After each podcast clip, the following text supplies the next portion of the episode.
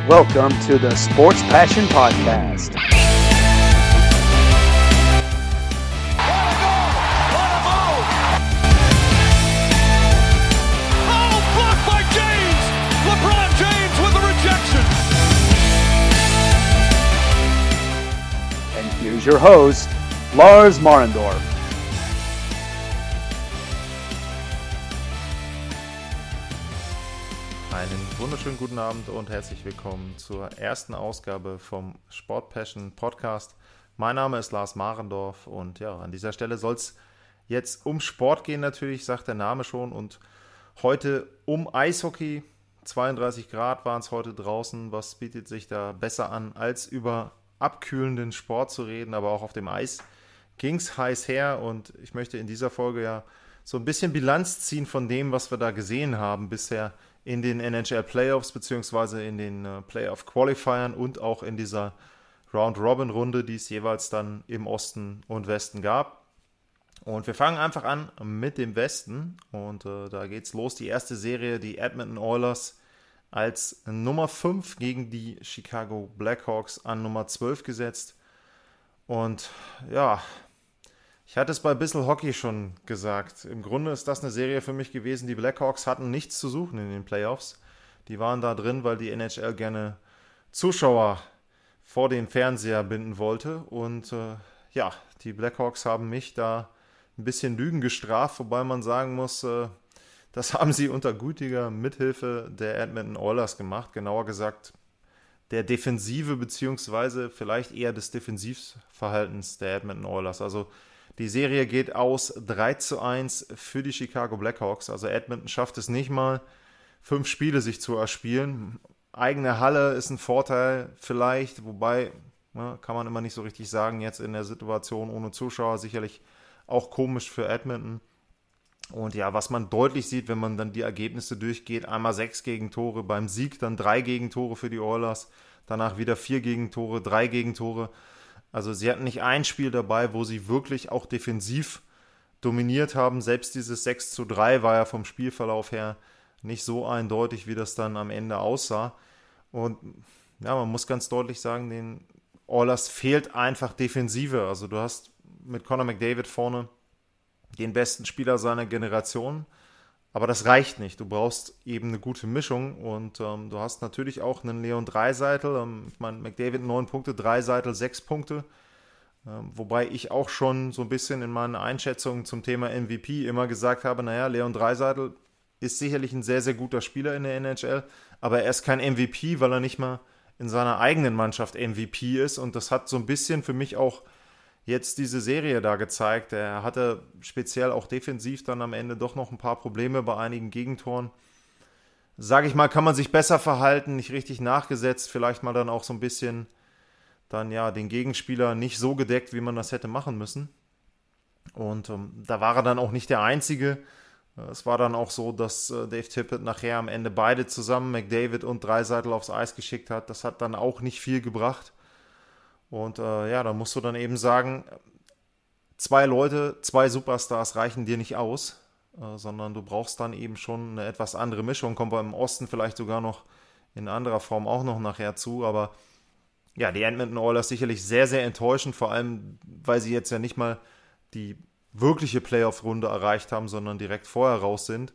Ähm, ja, witzigerweise, also ich nehme auf, hier ist 21.30 Uhr, in einer halben Stunde könnten sie belohnt werden für diese Leistung, die sie da geboten haben, mit dem Nummer 1 Pick mal wieder, muss man da sagen. Äh, ich weiß nicht, ich glaube, äh, es gibt ja immer so schön den Spruch, äh, Twitter explodiert. Also ich glaube, wenn die Oilers heute Abend nochmal den Nummer 1 Pick kriegen, dann weiß ich nicht, was da in Kanada los ist. Ja, aber wie gesagt, sehr, sehr enttäuschend und ähm, da bin ich mir sicher, dass dort versucht wird, was zu machen. Da sind wir aber auch bei einem Thema, hatten wir auch schon in diversen Sendungen vorher mal beim Thema Eishockey. Ähm, was sollen sie machen? Du hast bestimmte Verträge, die du nicht unbedingt los wirst. Und du hast eine Konstruktion deiner Mannschaft, die ja sehr auf McDavid und Dreiseitel ausgerichtet ist. Und dann musst du gucken, wie du irgendwie Gegenwert bekommst, wie du junge Spieler bekommst, wie du günstige Spieler bekommst, die dir defensiv und auch in der Tiefe in der zweiten, dritten, vierten Reihe dann mithelfen. Aber ja, im Grunde suchen das alle NHL-Teams und äh, das wird sehr, sehr schwierig werden da für die Oilers. Dann eine Serie weiter, nächste Serie im Westen. Äh, Arizona Coyotes gewinnen gegen die Nashville Predators äh, mit 3 zu 1. Um, da muss ich ganz ehrlich sagen, das war vorher so die Serie, wo ich gesagt habe, naja, mh, hm, okay, muss das jetzt sein? Ähm, war eine Serie 6 gegen 11. 6 waren allerdings die Predators und äh, die haben sich ja nicht durchsetzen können. Also das zweite Upset, wenn man da entsprechend auf die, äh, auf die Mannschaften guckt, also der Lower Seed äh, hat sich da durchgesetzt. Auch da wieder vier Spiele. Äh, allerdings von den Ergebnissen her, wenn man jetzt zum, aus äh, Predators Sicht gucken würde, äh, ich habe ja vorhin die Gegentore aus, aufgezählt, also die Ergebnisse waren 4-3, 4-2, 4-1 und 4-3, also weniger Tore als in der Serie vorher, engerer Verlauf auch. Und ähm, da hat man schon gesehen, dass es eben da auch mit einigen Empty Nets dann darauf ankam, ja, dort nicht zu viele Gegentore sich zu fangen und dann entsprechend die paar Chancen, die man hat, auch zu nutzen. Ich muss sagen, ähm, ganz ehrlich, bin überrascht, äh, dass sich Arizona da durchgesetzt hat. Nashville war eine Mannschaft, die ja auch durch den Trainerwechsel doch schon ähm, so einen etwas anderen Touch hatte, auch in der Sommerpause Matt Duchesne gekommen. Ähm, und ja, mir ist so ein bisschen der Gedanke gekommen, jetzt als die äh, Predators raus sind, äh, ob die nicht, wenn man so die letzten Jahre sieht, ein Team waren, was man vielleicht am meisten überschätzt hat. Also es war ja wirklich so, sie hatten den Run ins Stanley Cup Finale gegen Pittsburgh. PK Subin war damals da, der ist jetzt schon ein Jahr oder die Saison jetzt schon wieder weg. Ähm, sie waren eine Mannschaft, wo man gesagt hat, hey, so eine tolle Verteidiger, Tiefe hat kein Team in der NHL. Und ja, wenn wir uns jetzt angucken, was ist dabei rausgekommen, eben genau dieser eine Lauf, ähm, selbst das Jahr dann später darauf äh, sind sie ja gegen Winnipeg ausgeschieden. Also da ist von dem Hype, der um dieses Team da war, äh, nicht mehr viel geblieben und da ist auch wirklich nicht viel bei rausgekommen. Und ähm, auch da ja, wird es schwierig werden, das Team wirklich sehr umzubauen. Du hast natürlich die ähm, Situation im Tor, wo Pekka Rinne eben jetzt ähm, nur noch die Nummer 2 ist ähm, und äh, den könnten sie vielleicht tauschen, müsste ich jetzt mal auf die Vertragssituation gucken, aber wie gesagt, ein Torhüter, der jetzt seinen Nummer 1 Status verloren hat, der einen hochdotierten Vertrag hat, den wirst du auch nicht so unbedingt ähm, leicht wieder los, also ja, äh, Nashville für mich ein Team, ein bisschen, sage ich mal, wenn man so die letzten Jahre sieht, unter dem geblieben, was man sich von ihnen erwartet hat. Und auf der Gegenseite Arizona, hm, beim Taylor Hall Trade, äh, habe ich die kritisiert gehabt. Da habe ich gesagt, oh, so viel an Gegenwert abgeben für einen Spieler, der höchstwahrscheinlich dann in der Sommerpause weg ist. Ähm, ja, hätte ich vielleicht nicht unbedingt gemacht, aber die haben gezeigt, dass sie ja, eine Mannschaft ist, sind, die, die unbequem spielen können. Also die machen, haben wenig Fehler gemacht, die sind auch relativ ausgeglichen, wenn man auch guckt. Ähm, klar, du hast Kessel und Taylor Hall. Phil Kessel übrigens fand ich wirklich gute ähm, Playoffs oder Play-Ins jetzt bisher gespielt. Ähm, beide mit vier Punkten. Ähm, du hast Ekman Larsen dann, dann noch als äh, Verteidiger mit vier Punkten, Clayton Keller.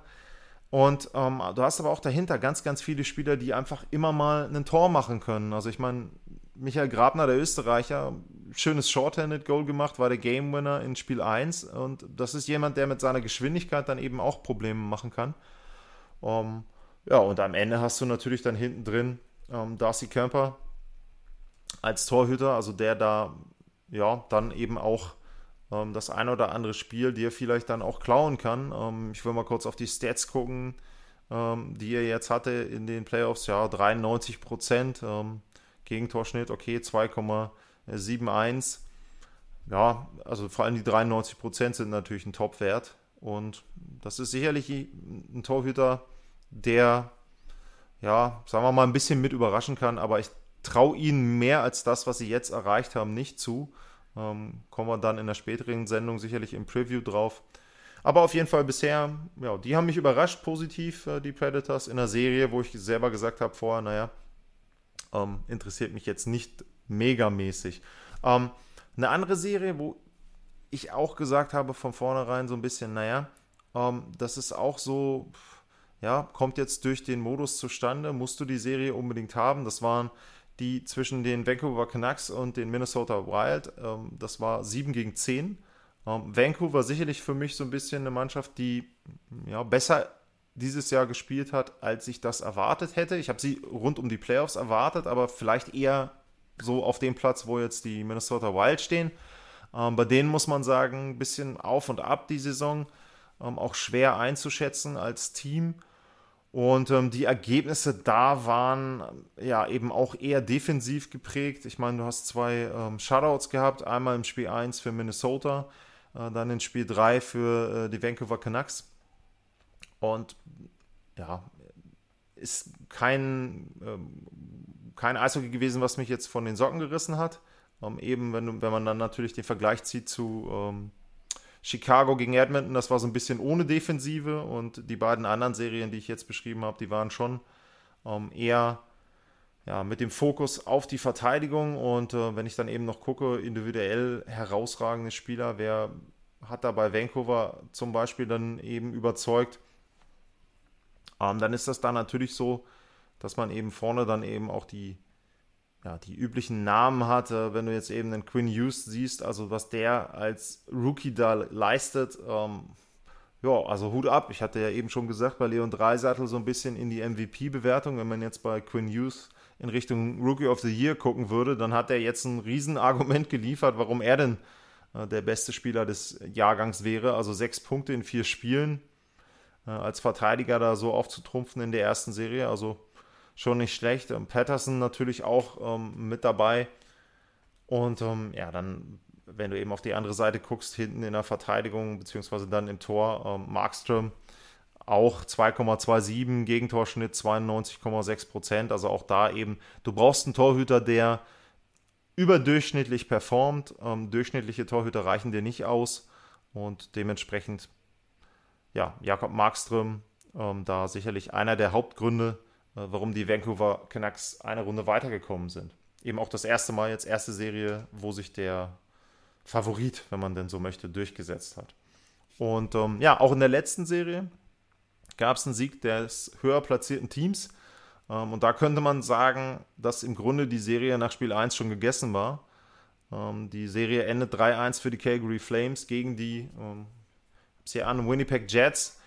Ähm, die Jets verlieren Spiel 1, äh, 4 zu 1, aber das war nicht so das Problem. Das Problem war eher, dass Mark Scheifele sich verletzt hat da durch den, ja, sagen wir mal, unglücklichen Zusammenprall mit Kitschak und äh, dass sich dann eben auch Patrick Leine verletzt hat und das war dann was, äh, was die äh, Winnipeg Jets nicht mehr auffangen konnten, da eben dann ohne zwei ihrer Topscorer auch dann leider nicht mehr in der Lage gewesen, länger als Spiel 2 äh, gegenzuhalten. Und auch Spiel 2 war eher so ein, hm, ne, sie müssen alles reinlegen, um das gerade so mit 3 zu 2 zu gewinnen. Und wenn man dann eben guckt, die Siege der Flames 4-1, 6-2, 4-0 am Ende, äh, das war da schon ziemlich deutlich. Man könnte fast sagen, so äh, verglichen dann, es waren alles vier Spiele im Westen, ähm, vielleicht dann am deutlichsten durchgesetzt die Calgary Flames.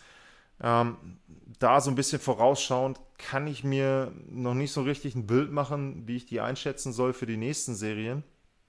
Ähm, also die sind eine Mannschaft, die ja letztes Jahr in der Regular Season, also die Saison ähm, 2018-19 in der regulären Saison sehr gut waren und dann in den Playoffs gegen äh, Colorado ja ziemlich schnell rausgeflogen sind. Dies Jahr vielleicht ein bisschen anders, muss man mal gucken. Ähm, kommt sicherlich auch aufs Matchup an, was sie dann bekommen. Aber ja, Calgary Flames äh, vielleicht jetzt eher eine positive Überraschung. Und äh, wenn ich vorhin über äh, Nashville gesprochen habe, so ein bisschen als Enttäuschung nach den Erwartungen, die man an das Team hatte, ähm, dann ist Winnipeg sicherlich auch eine Mannschaft, wo man sagen muss, da gab es auch ziemlich viel Hype. Ähm, Hockey News hatten die als Stanley Cup-Sieger mitgetippt, ähm, so ein paar Jahre im, im Voraus. Ähm, da hatten sie ein Preview gemacht vor ein paar Jahren.